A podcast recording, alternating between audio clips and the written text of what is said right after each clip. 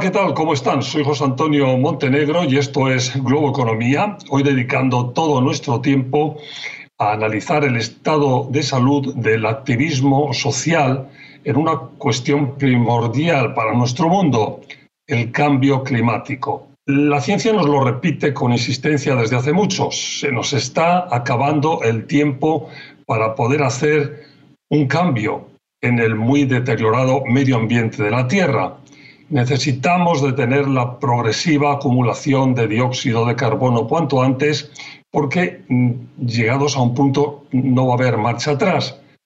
Es tarea de gobiernos y es tarea de corporaciones, pero también de todos y cada uno de los ciudadanos, que debemos tener claro el reto, además de las formas en las que podamos ayudar.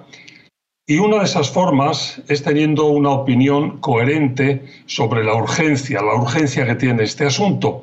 Una cuestión en la que juegan un papel definitivo las asociaciones de activismo social como con la que vamos a estar eh, hablando enseguida. Es tremendamente relevante tener presente que ayudar a preservar la limpieza de nuestro medio ambiente y evitar la tragedia del cambio climático es eh, además eh, un objetivo que puede y debe hacerse mejorando las condiciones económicas, nuestras condiciones económicas actuales. La transformación verde que necesita el mundo será fuente de nuevos empleos y como ha advertido repetidamente el Fondo Monetario Internacional, esa transformación además debe ser eh, definitiva para que la economía sea más sana en los próximos años el desarrollo de las energías renovables, los nuevos empleos vinculados con la salud, la transformación de infraestructuras y las nuevas tecnologías hechas desde principios de sostenibilidad son no solo la vía para mejorar el aire que respiramos, sino también para desarrollar nuevos empleos con futuro. Pero, ¿en qué situación estamos en lo referido a la consecución de ese objetivo? Eh, cuáles son las actuaciones que corren más prisa, más urgencia en este momento, dónde hay que poner el principal esfuerzo, pues lo vamos a, comentar, a preguntar enseguida a alguien que trabaja diariamente en este tema y que está al frente de la más antigua institución de este país dedicada al activismo medioambiental, el prestigioso Sierra Club, una organización por más de 125 años de existencia. A la vuelta de una breve pausa, conversamos con mi invitado hoy, Ramón Cruz, presidente de Sierra Club. Enseguida, aquí en Globo Economía.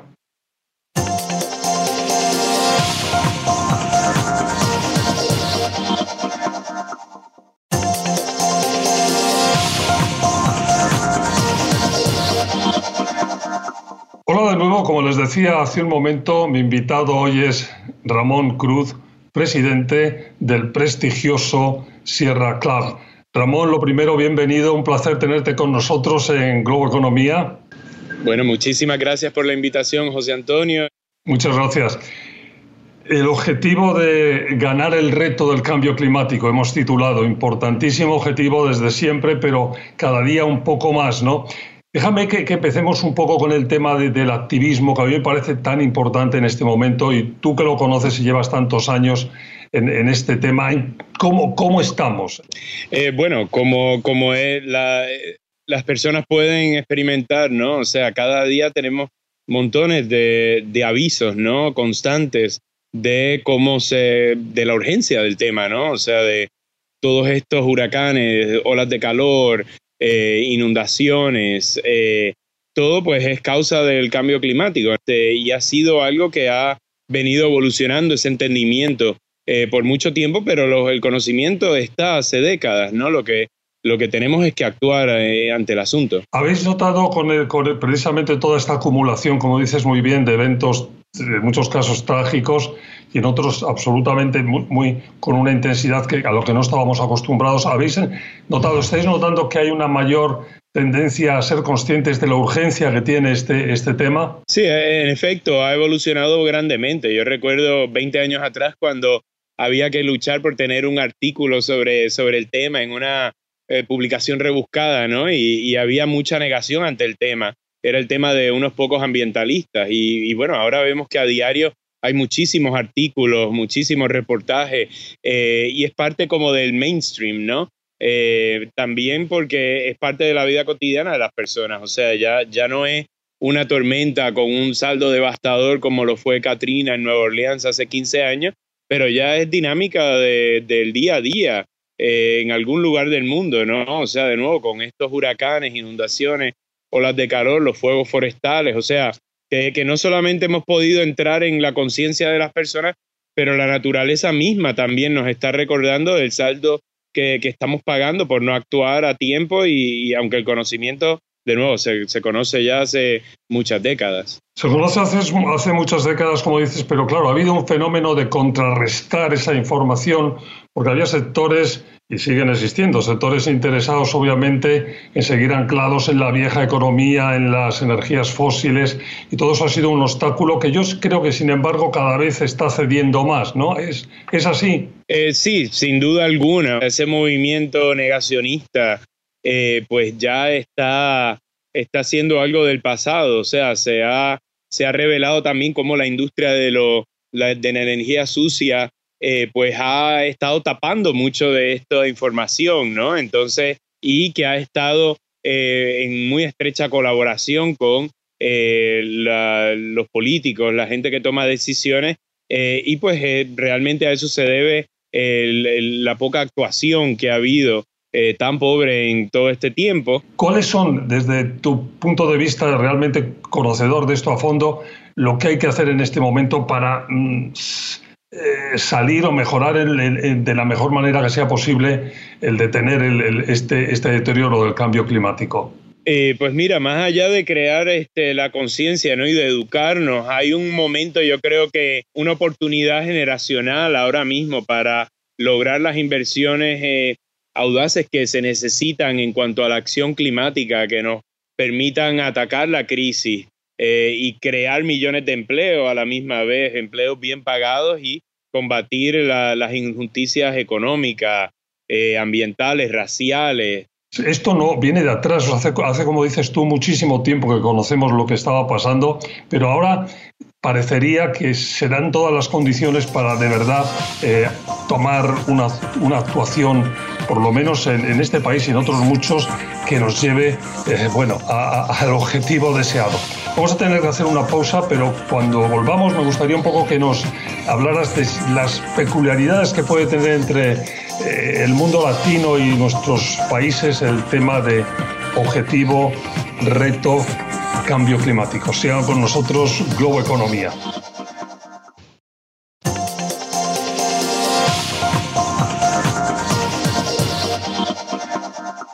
Estamos de vuelta, Globo Economía, hoy dedicando todo nuestro tiempo al objetivo eh, ganar el reto del cambio climático con Ramón Cruz, presidente de Sierra Club. Y en este bloque eh, te decía Ramón cuando nos íbamos a la pausa que me gustaría un poco que centráramos si el mundo latino tiene alguna peculiaridad, primero desde el punto de vista del activismo aquí en este país, en Estados Unidos, y después también en nuestros países. Eh, ¿qué, caracteriza? ¿Dónde se juntan esos dos conjuntos de, lo que es la preocupación por el clima y el, y el, y el mundo eh, de Latinoamérica latino en Estados Unidos? Sí, bueno, eh, pues se ha visto que, que sí, en efecto, los latinos como bloque son mucho, está, hay mucho más interés eh, en estos temas y son más conscientes sobre el tema, ¿no? Eh, ahora, bien es cierto también que la comunidad latina es más vulnerable ante los efectos del cambio climático. Eh, o sea, nosotros los latinos tenemos que, que tomar especial precaución para confrontar, especialmente durante estas temporadas de olas de calor e incendios forestales, porque por ejemplo, estudios recientes han indicado que, nosotros tenemos el triple de probabilidades de morir de calor que el resto de la población. O sea, millones de latinos trabajan en la agricultura, en la construcción, actividades en la intemperie que nos hacen mucho más vulnerables a estas olas y por, también a las consecuencias a la salud. Además de que la inequidad y el abuso económico, eh, el carecer de seguros médicos y la falta de estatus migratorio legal acentúan estas vulnerabilidades, ¿no? Entonces, sí hay estos estudios que eh, indican que la crisis climática nos afecta desproporcionadamente en todas sus facetas, incluyendo los incendios forestales eh, y, por ejemplo, usando datos del censo y de las aseguradoras, nos damos cuenta que nosotros confrontamos mucho mayor riesgo de estos incendios e indican que, que tenemos el doble de las probabilidades de vivir en las zonas más amenazadas por los incendios eh, que el resto de la población. Entonces sí hay una combinación de factores, eh, también la escasez de vivienda, la falta de recursos económicos, eh, fuerzan a familias latinas a vivir en zonas más vulnerables y, se ha visto, por ejemplo, que entre el, en, la última década el número de latinos que se han mudado a esas áreas aumentó en más de 200%, mientras que en la población blanca esa zona descendió a un 30% en ese mismo periodo, ¿no? O sea que sí somos vulnerables ante el cambio climático.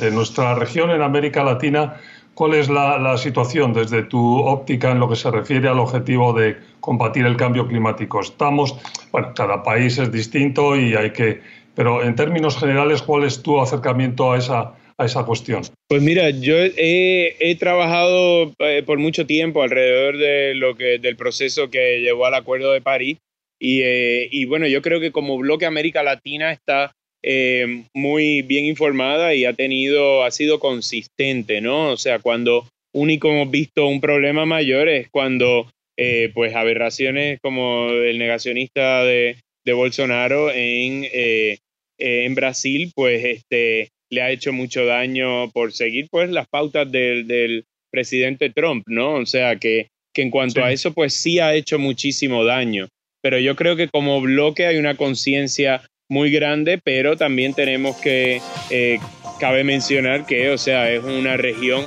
muy vulnerable ante el cambio climático, ¿no? Sí, ese es otro, otro, otro punto objetivo, es decir, que cuanto más pobre es un país, más afectado se ve por el tema del cambio climático. Déjame que hagamos, tenemos que hacer una pausa aquí. Cuando volvamos, hemos titulado nosotros cómo avanzar en el objetivo de ganar esta consecución. Pausa y volvemos con más Economía. Sigan con nosotros, volvemos con más Economía enseguida. Ya sabes, si quieren pueden seguirme, mi dirección de Twitter es muy fácil, arroba Montenegro.